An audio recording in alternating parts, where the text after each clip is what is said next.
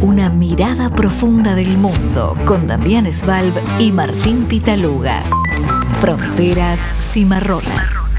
Muy buenas tardes a todos nuestros oyentes de Fronteras Cimarronas, como todos los miércoles de 6 a 7, 50 minutos de geopolítica con Damián Svalb y quienes habla Martín Pitaluga hoy con Jorge Cabrera en operación.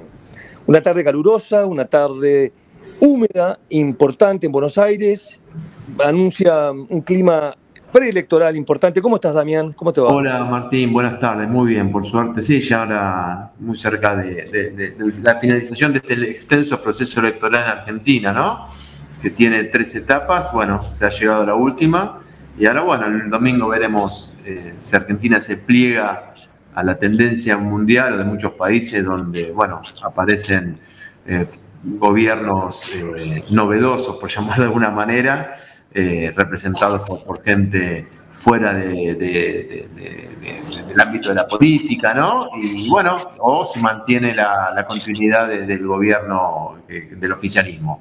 Todas las, a ver, todos los últimos balotajes, la verdad, en, América Latina generalmente han sido contra los oficialismos, pero bueno, veremos ahora qué, puede pasar, ¿no? Bueno, esperamos entonces el domingo, va a salir temprano, eh, estábamos hablando recién el resultado va a estar. las, urnas cierran a las 6, creo, ¿no? De la tarde en Argentina. Cierran a las 6 de la tarde, los resultados oficiales recién se pueden publicar a las 9 de la noche. Si hay una diferencia para uno de los dos candidatos más o menos importantes, yo creo que va a haber, pasar rápido. Ahora, si bien hay muchas encuestas que marcan mucha paridad, y eso sí puede, si se quiere ensuciar un poquito el conteo, y a ver, también hay cierta eh, hay cierta sospecha de que quizás alguno de, eh, se pueda empezar a hablar de fraude o se pueda instalar algún tema de irregularidades. Bueno, eso puede ensuciar un poco el proceso. Generalmente en Argentina nunca se dio, bueno, generalmente no, del regreso a la democracia siempre ha sido todo muy claro. De hecho, el balotaje del 2015 entre Scioli y Macri también se definió por un punto y medio, dos puntos, y no hubo ningún tipo de problema, así que esperemos que, esto, que eso continúe, ¿no? Sería una lástima que entren a hablar de algo que es tan difícil de creer que pueda pasar, pero bueno, se verá entonces el resultado el domingo. Damián, hoy, bueno, vamos a hablar de, dos o tres temas, sobre todo, y lo más importante sigue siendo el conflicto, la guerra entre Israel y Hamas en la franja de Gaza, con, muchas eh, informaciones nuevas y sobre todo la tensión que hay y que ahí vamos a hablar sobre el hospital el más importante de Gaza. ¿Es así? ¿Cómo, cómo están las cosas en Mira, sí, luego de la primera etapa de la, de la, invasión terrestre israelí, donde entraron por tres lugares diferentes en la franja de Gaza, cortando la franja en la mitad de manera estratégica para impedir o para contener lo que Israel supone está los cuarteles generales y, el poder, el mayor poder que tiene Hamas en la franja de Gaza, con la, la parte de infraestructura armamentística y demás eh, luego de eso empezó esta segunda etapa, que es la más complicada de todas, de donde Israel está decidido ir a buscar a, Hamas o a, sus miembros.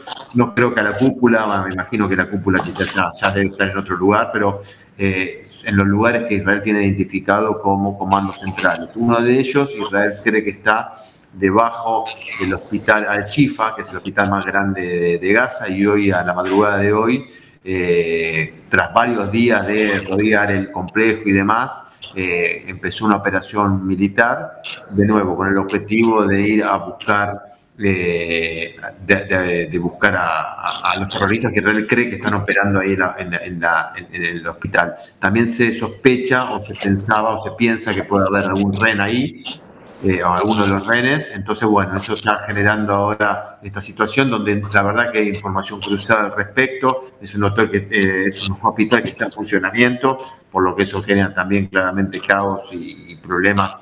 Eh, tener problemas de suministros y electricidad. Bueno, hay una, mucha tensión a nivel global sobre esto y bueno, muchas idas y vueltas en cuanto a la información que también ha sido bastante escasa la información que ha habido desde que empezó la, invasión israelí. ¿no? Damián, bueno, en el, cerco de estos cinco días, el, ejército israelí que, entró el, miércoles con tanques y soldados en el hospital, está haciendo un reconocimiento y haciendo una especie de reconocimiento facial, es así, ¿no?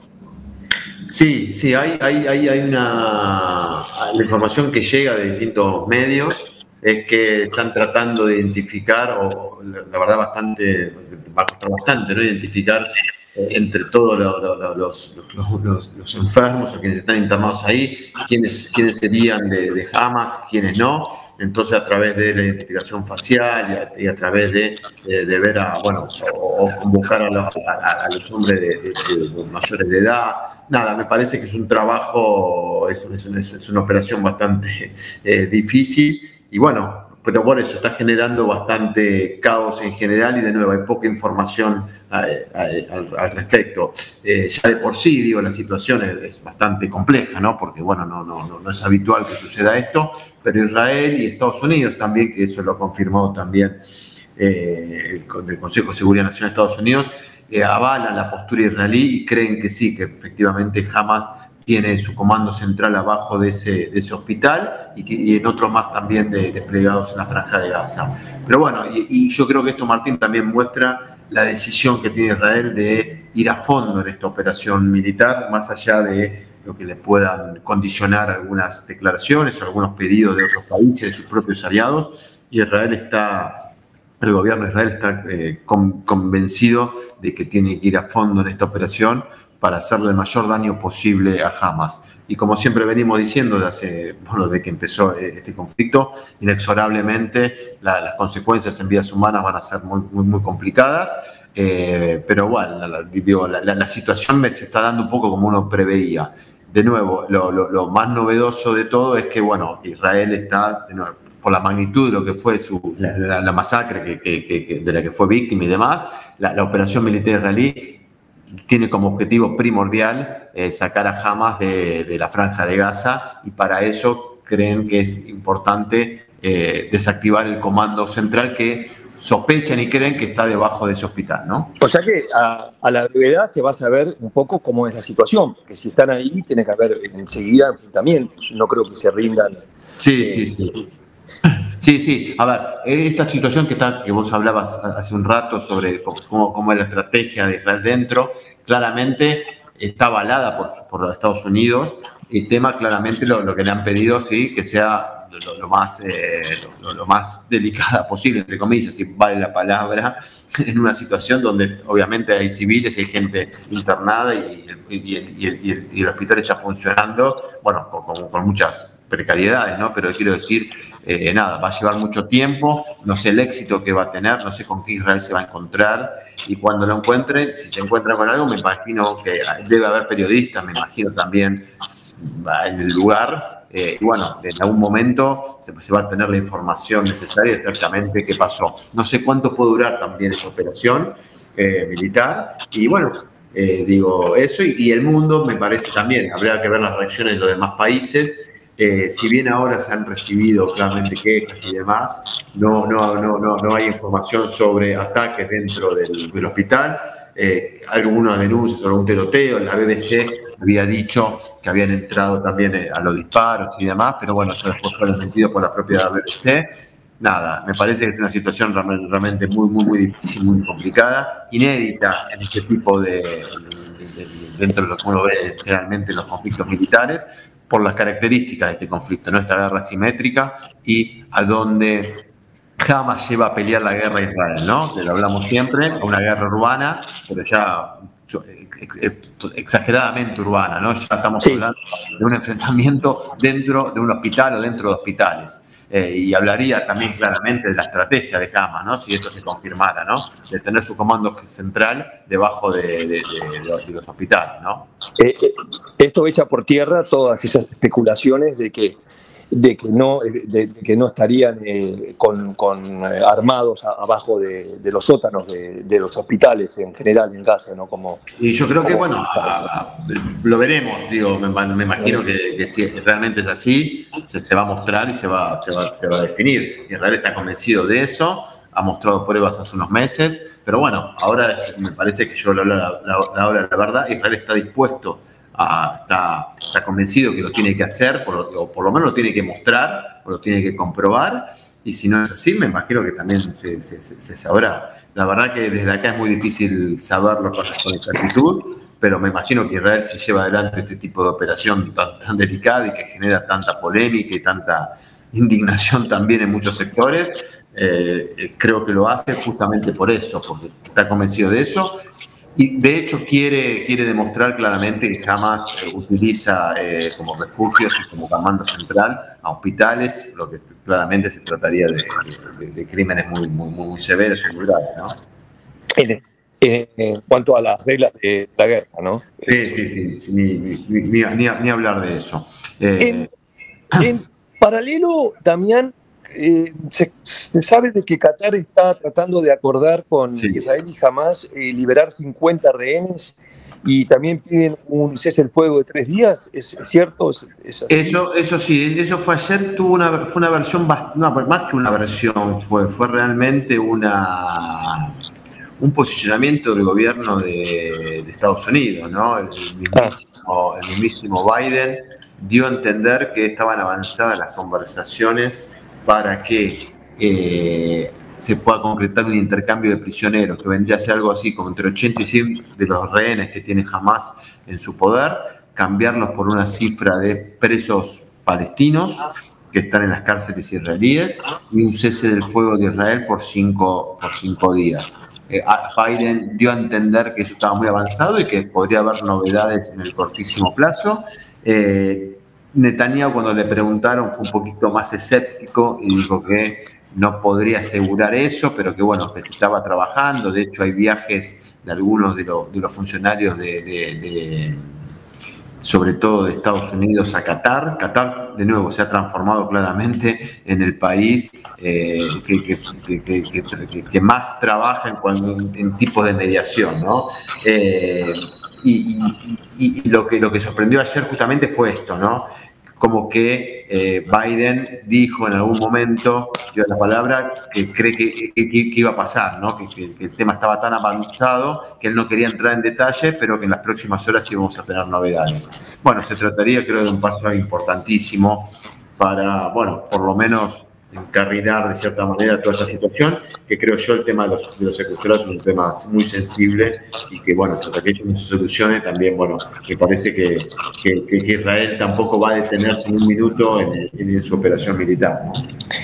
Eh, claro, Israel no detiene la operación militar y en paralelo tratan de, rescatar a los rehenes. sí, sí, porque ahí también hay otro tema, Martín, que es la, presión interna que está teniendo Bibi Netanyahu, se, se dieron algunas marchas, hay mucha presión en eso. Estados Unidos y Occidente también está presionando eh, para ver de qué manera eh, pueden empezar a pensar el día después de todo esto, qué hacer con la franja de Gaza, eh, si empoderar o no nación palestina, cosa que Netanyahu pidió que no se, que no se haga. Entonces, me parece que hay una tensión fuerte ahí entre Estados Unidos y Israel en ese, término, en ese sentido, porque Estados Unidos necesita de cierto apoyo israelí en este, en este caso, lo dijo ayer Thomas Friedman en una nota, ¿no? El periodista de Estados Unidos, como le está diciendo, ayúdame a ayudarte, ¿no?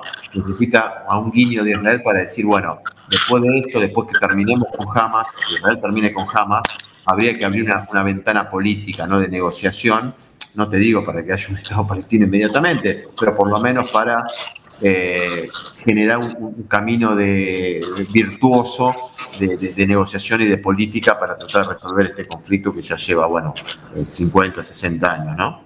Sí, la nota de Thomas Friedman en, New York Times es excelente porque pone un, grado de, esperanza muy fuerte. Él habla de un acuerdo de paz eh, que fue diagramado por, por, eh, por Trump yo no claro. tanto de eso. ¿Cómo, cómo es ese acuerdo? Eso fue en 2020, cuando Trump avanza en todo el tema de, los acuerdos de Abraham en paralelo, genera también, eh, creo que el, cuñado de, no, el cuñado no, el yerno de ¿no? Eh, Kushner, que era el, encargado de, no sé si lo sigue siendo, ¿no? Pero era el encargado de, estaba el encargado justamente en este asunto, eh, diagramó un proceso de un acuerdo de paz Israel aceptó que, si mal no recuerdo, era la franja de Gaza, el 70% de, del territorio de Cisjordania y una parte de Jerusalén como capital.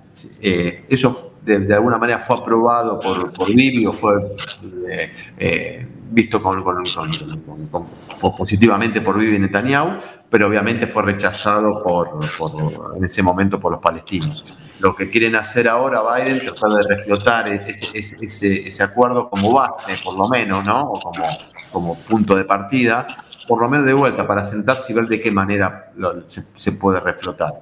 Eh, y obviamente esto implicaría también reforzar a la Autoridad Nacional Palestina, porque quién se hace cargo de la franja de Gaza.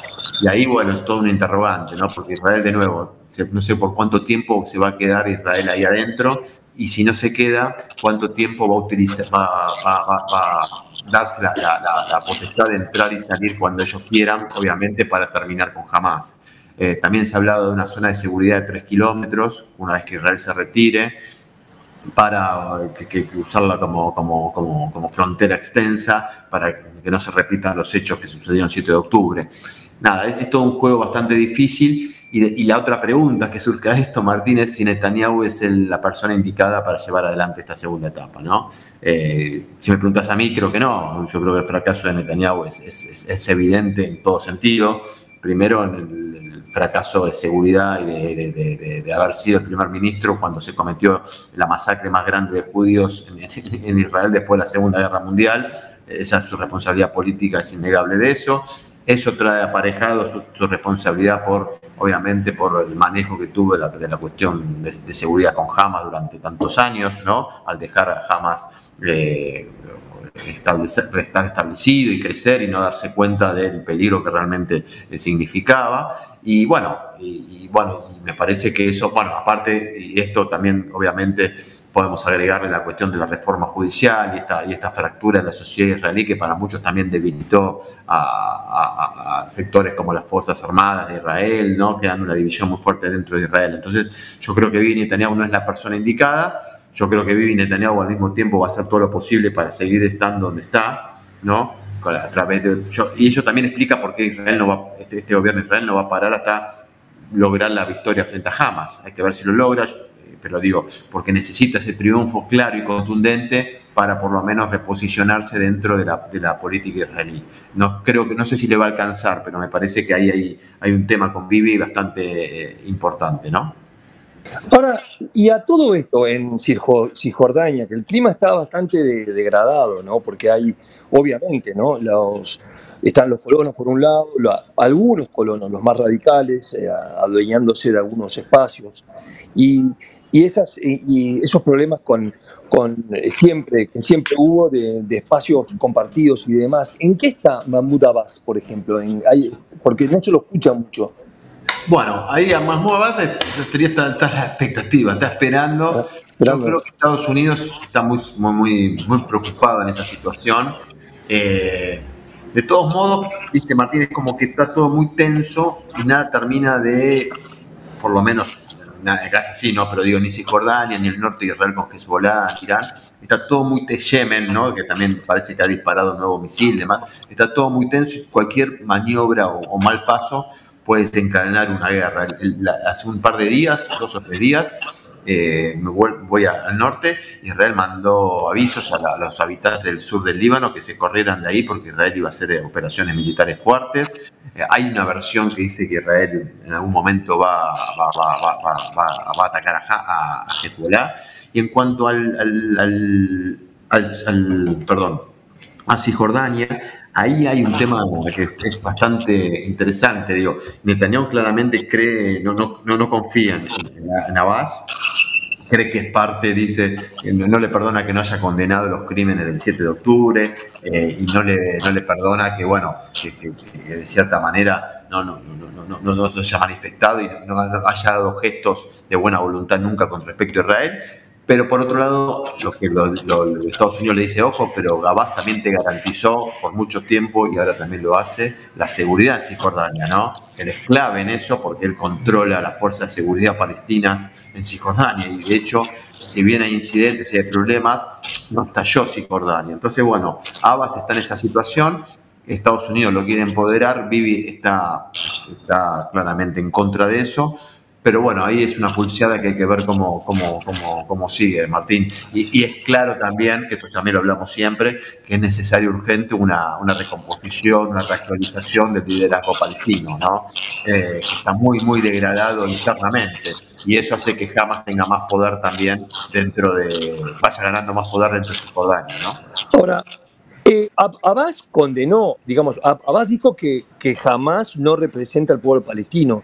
Lo que tú dices es que no condenó eh, enfáticamente el, acto ah, ah, yo, te, yo te transmito lo, que dice Netanyahu, no hubo una condena ah. clara, digo, un, repudio, un rechazo claro. Claramente que, que Hamas es rival de, eh, de Hamas, ¿no?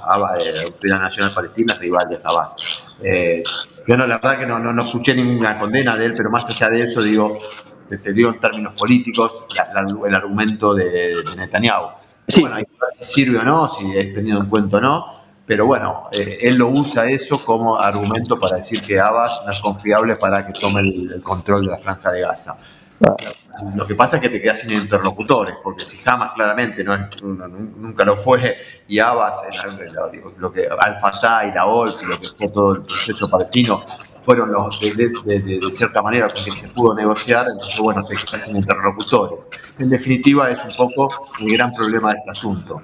Eh, la idea de que no hay con quién hablar del otro lado, que la, que, la vos fíjate qué paradoja, ¿no? Pero esa idea la, la, la, impulsó, se quiere, la izquierda israelí después del fracaso de Oslo, ¿no? La segunda intifada, fue, fueron la izquierda donde dijo, la verdad que Arafat ya no, no podemos confiar más en Arafat, y eso fue, fue, fue, si se quiere, tomado también por la derecha y por todos los sectores anti que, que no estaban a favor del Estado palestino, como argumento para que en los últimos 25 años perdón, 23 años no haya habido ningún proceso de paz serio.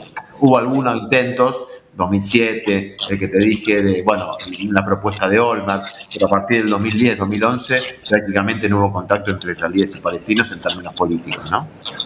Y ¿Hay una línea renovadora en, en, la autoridad palestina o en Al-Fatah, en los grupos que lideran, digamos? Eh, o porque se escucha pero los... Había algunos dirigentes, había un dirigente que, que podía ser, algún, algún eh, se hablaba también de Barghouti, que es un, que es un, un líder que, que, bueno, que, que, también algunos hablaban, pero bueno, está preso en Israel, condenado por, con cinco cadenas perpetuas.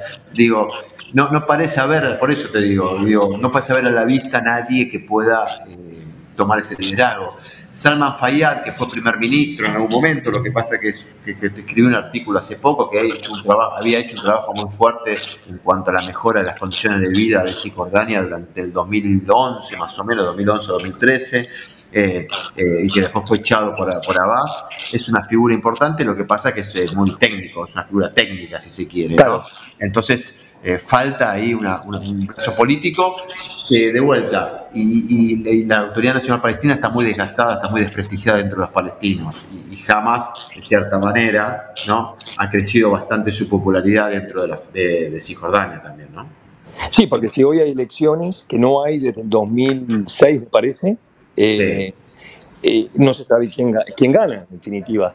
Claro, no, no, por eso. A ver, es un proceso larguísimo, es un proceso muy engorroso, va a ser un proceso muy engorroso, va a ser un proceso muy con muchas idas y vueltas, muy difícil de realizar, pero esto ya creo yo que, no, hay otro camino, digo. Después de que Israel termine con Hamas, si lo logra terminar, digo, se tiene que abrir un proceso político, porque si no, vamos a estar en 10 años nosotros hablando siempre de lo mismo, ¿no? De, guerras más o menos pequeñas hasta que suceda un hecho tan trágico como fue el 7 de octubre, con respuestas israelíes. Yo creo que este ciclo de violencia que se dio entre Israel y Hamas durante por lo menos de 2008 para adelante, ya creo que con lo del 7 de octubre es un antes y un después, ya creo que ahí terminó esto, ¿no? Este statu quo terminó. Israel obviamente va a hacer lo que considere que tenga que hacer en términos de militares y después sí, me parece que ahí ya no, se podría aceptar otra cosa que no sea un proceso de paz. Eh, a ver, un proceso de paz, un proceso por lo menos político con, con cierta perspectiva de, de, alguna solución a, este conflicto, ¿no? Sería muy importante, ¿no? Eh, en, en, Israel, eh, ¿quién, ¿quién podría ser el que lidere este, este, este, este, este proceso? En caso de que exista. Hay una figura que me parece que ha tomado bastante, que ya venía tomando bastante vuelo con el tema de la reforma judicial, que fue Gantz, ¿no? Que es un, un hombre claramente muy, muy, muy reconocido, muy respetado en cuanto a su carrera militar y como general y demás. Y como político creo yo que, que bueno, también ha demostrado capacidad de, eh, de negociación y, de, de posicionarse bastante bien en los últimos años. Eh, fue quizás el abanderado, él y la pero sobre todo él en, cuanto al rechazo de la reforma y en oponerse a Netanyahu, y ahora fue el que ingresó al gabinete de guerra, ¿no?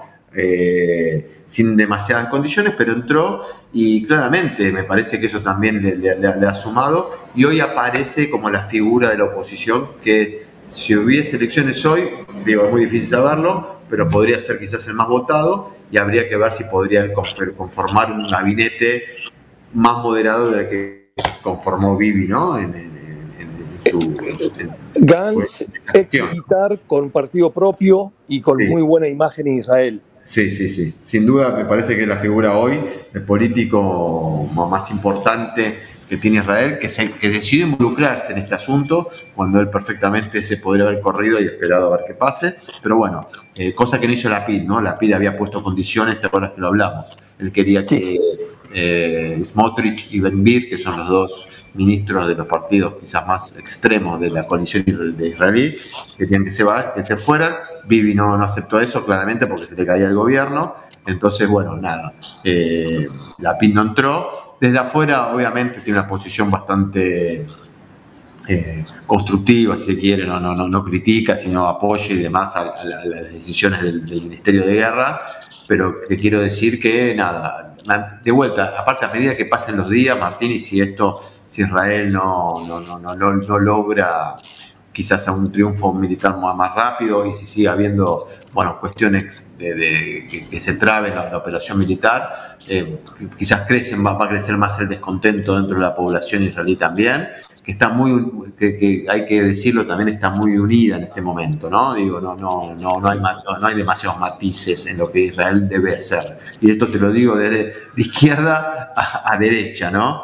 Eh, el golpe que recibió Israel, lo hablamos la otra vez, ¿no? Ha traumatizado de tal forma a la sociedad que no prácticamente no hay nadie en Israel que admitiera ninguna otra cosa que no sea sacar a Hamas de la franja de Gaza.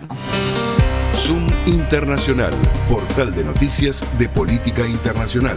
Desde 2016 acercamos al lector los principales acontecimientos mundiales de una manera sencilla y accesible, proponiendo un doble enfoque, seguimiento analítico de los acontecimientos y asistencia para comprenderlos a través de nuestros servicios de consultoría. A diario, nuestros contenidos llegan al público en general, periodistas y líderes de opinión de diversos ámbitos de Argentina y de toda América Latina. Conocenos a través de nuestras redes sociales o en nuestra página web zoominternacional.com. Zoom Internacional. Zoom Internacional. Lo que pasa en el mundo.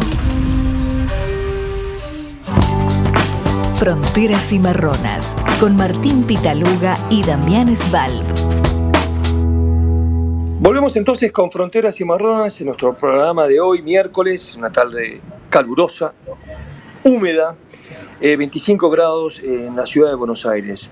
Damián, España, tenés aparentemente Sánchez, que además mandó eh, un mensaje eh, de apoyo al candidato Massa en Argentina, aparentemente la mayoría asegurada para, para, para formar gobierno, más allá de todas las eh, manifestaciones y problemas y tensión que hay en España, aparentemente está logrando el apoyo de los catalanes, eh, acordando con ellos un polémico proyecto de ley de amnistía. Es así en España, ¿no? Es así, en un clima realmente de muchísima tensión, con manifestaciones en la calle, con, con denuncias en la justicia para para frenar el proceso de insólita denuncia rara ¿no? de, investidura de, Sánchez, porque eso es una potestad del Parlamento. Eh, claramente Pedro Sánchez se ha posicionado como con la gran posibilidad de volver a ser elegido presidente del gobierno de España, ¿no? a ser reelecto. ¿no? Eh, esto, recordemos, sucede luego que, el que primero intentó fue Alberto Núñez Feijóo, que es el, presidente del partido Feijóo, Feijóo, no sé cómo, Feijóo, ¿no? Partido Popular. Eh, eh, ya Sánchez parece haber reunido los votos, los votos que necesitaba para, para, para entrar, ¿no? Eh, y sobre todo lo logró en una polémica, en un polémico acuerdo con el partido Junts per Catalunya, ¿no? Que es el partido de Puigdemont, que recordemos es el, el, quien lideró, fue presidente de, Cataluña cuando hubo ese levantamiento, podemos decirlo, ¿no? ante la corona española, ante el gobierno, ante la constitución española, para tratar de lograr la independencia de manera a través de un plebiscito que, que, ilegal, e ilegal, ¿no? Fueron, nosotros estuvimos hablando, eh, semanas de negociaciones eh, y bueno, Junts aceptó respaldar la investidura eh, con este pacto que ha generado mucho, una ola de indignación muy fuerte, sobre todo en Madrid, en este momento se está dando durante todo el día de hoy. Eh, así que los diputados de Junts lo van a, lo van a, lo van a apoyar en la investidura Sánchez.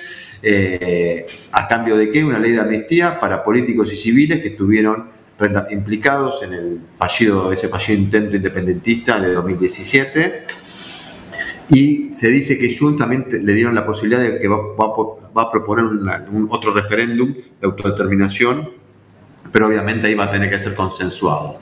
Eh, también logró el apoyo del, del EH Bildu, ¿no? que es eh, claramente un partido relacionado, ¿no? lo, que, lo, que era la, ETA, ¿no? Del, sí, vascos, sí. Del partido, claro, de movimientos vascos. Eh, consiguió también el apoyo de los seis legisladores de esa fuerza, de esa fuerza de que de izquierda, que es una fuerza de izquierda. Eso también generó mucha, mucha, mucha crítica, sobre todo de, de, de y de, obviamente del partido Vox, ¿no? Porque lo acusan a bueno, a Sánchez lo acusan de todo, ¿no? De pactar con, terroristas y de pactar con eh, claramente violadores de la Constitución como son lo de Junts, ¿no? y dar una amnistía.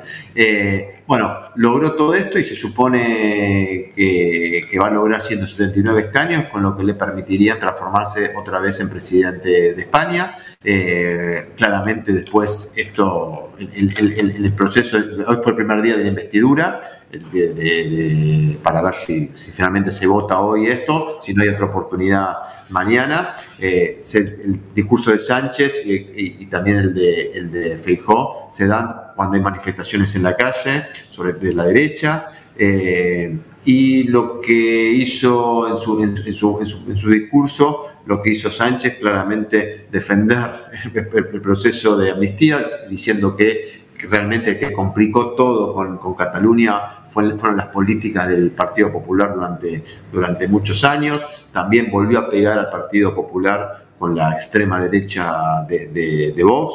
Eh, es decir, lo que hizo Sánchez fue responsabilizar, ¿no? Justamente de que él tiene que ir a esta amnistía y al todo el proceso independentista, claramente a la mala política que utilizó el Partido Popular durante muchos años. Y también hizo un espacio para eh, plantear su agenda progresista, ¿no? Eso también eh, se refuerza bastante ahora, porque de nuevo, en ese sentido, eh, España es como seguir una isla en medio de, una, Europa donde las políticas progresistas no abundan. Y bueno, Sánchez vos lo dijiste, lo, lo, lo, apoyó a Massa, pero también con ese mismo discurso, ¿no? Eh, así que bueno, veremos qué pasa. Ahora, Feijó en esto, claramente lo, acusó en su, discurso de, estar, de, corrupción política por, por, el tema de la amnistía. Hay mucha bronca con eso. Y bueno, eh, y ha generado también problemas en la calle, ¿no? Cosa que no se veía hace mucho en, en España, ¿no?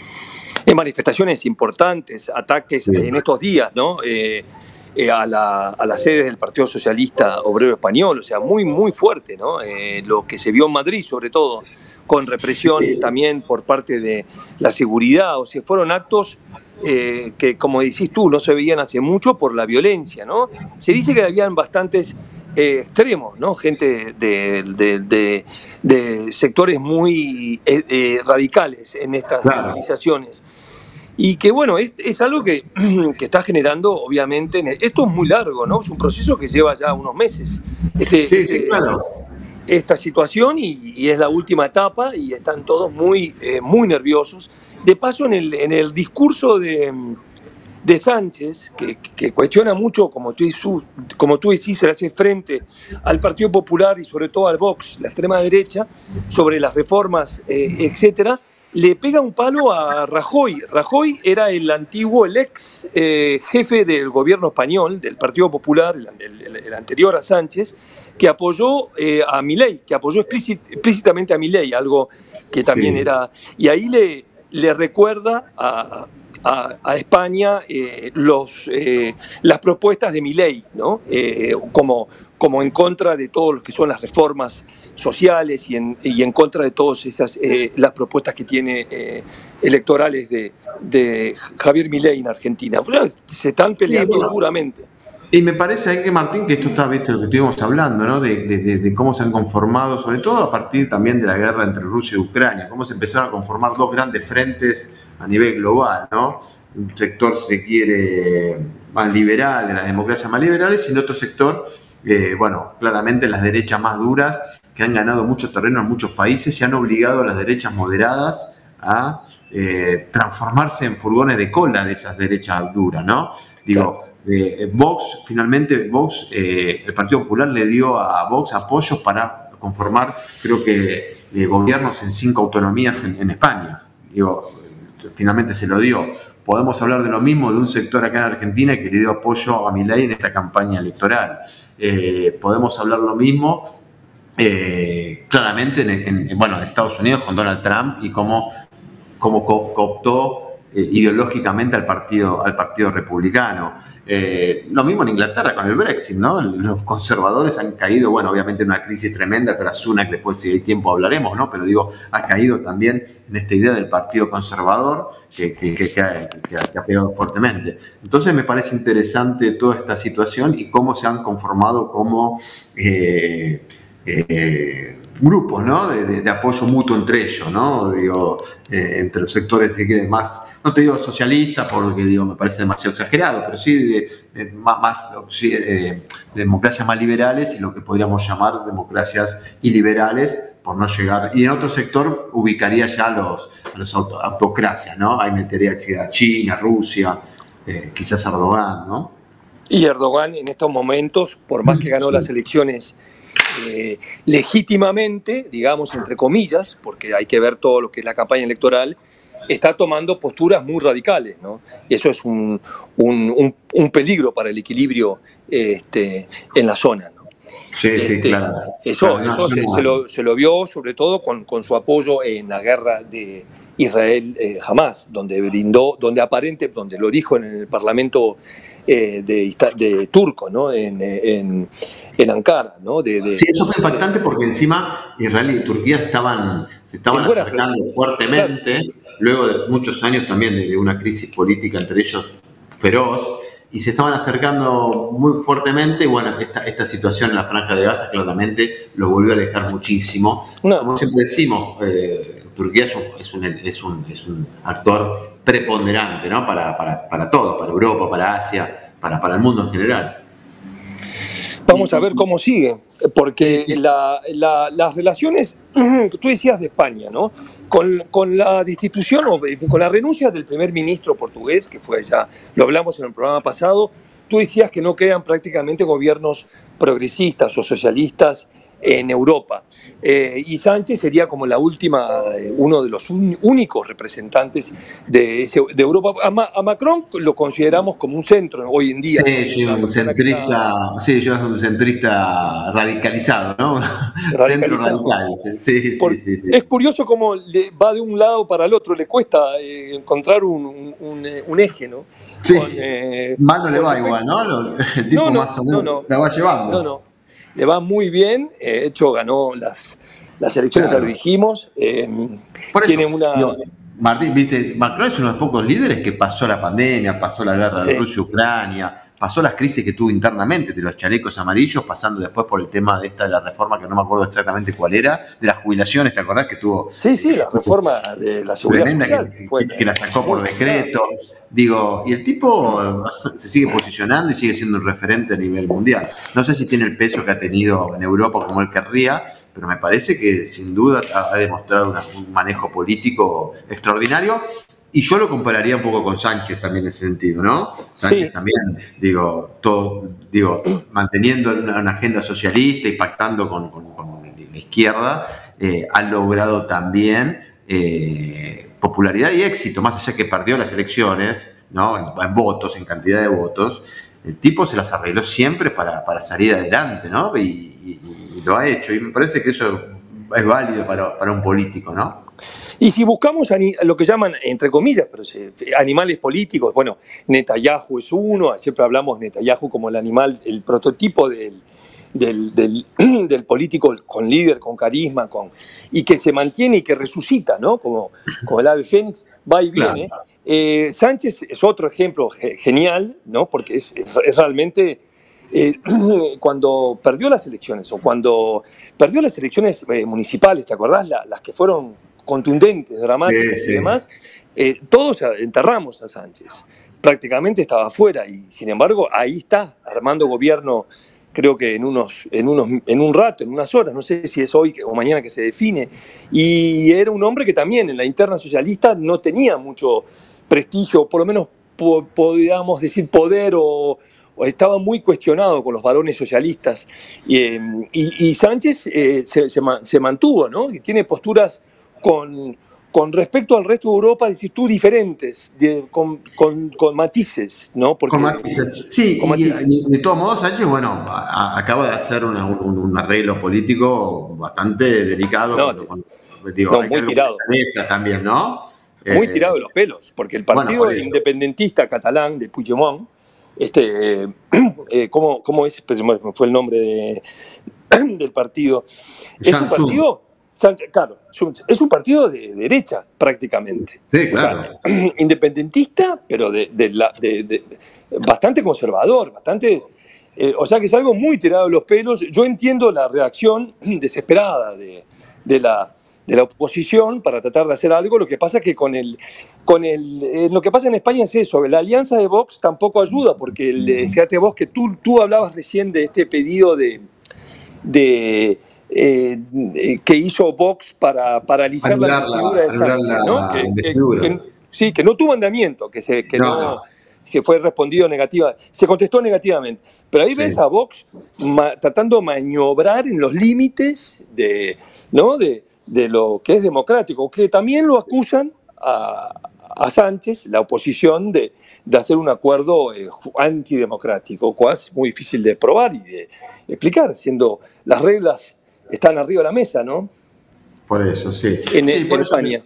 por eso te digo, me parece que ahora Sánchez va a tener un gobierno, finalmente digo, eh, bastante movidito, con una oposición muy activa, no se va a poder descuidar un minuto, porque también, y, hay que ver hasta dónde llega con el acuerdo este con, con Puigdemont y demás, ¿no? las consecuencias que eso puede tener y cómo pega en el electorado, ¿no? Porque de nuevo, amnistiar a personas que fueron en contra de la Constitución, hace tan solo 5 o 6 años generando una crisis muy fuerte, digo, es una jugada arriesgada. Pero bueno, eh, digo, ahí está la, habilidad del líder, ¿no? El, líder. Y en, Inglaterra, en Gran Bretaña, en Reino Unido, en definitiva, grandes cambios. Esto fue el lunes, me parece que eh, se, movió un poco. Hizo un cambio de gabinete, hizo un enroque, este, Sunak, el primer ministro, y sacó a la, em, a la ministra del Interior, Braverman. Es así, ¿no? Sí, es así, a Suelia Braverman, que era quizás la, una polémica y, quizás la... Eh, donde se basaba sobre todo la, política del gobierno, si se quiere, de, de, Sunak, con una política muy, muy fuerte contra la inmigración, ¿no? Claramente muy fuerte, apoyada en eso. Y, y, me parece ha intentado dar un vuelco en su gobierno pensando en lo que viene, ¿no? Los conservadores se ven perdiendo la elección y creo que da un vuelco hacia la moderación, ¿no? Dentro de lo que es la, la, agenda de, los conservadores, ¿no?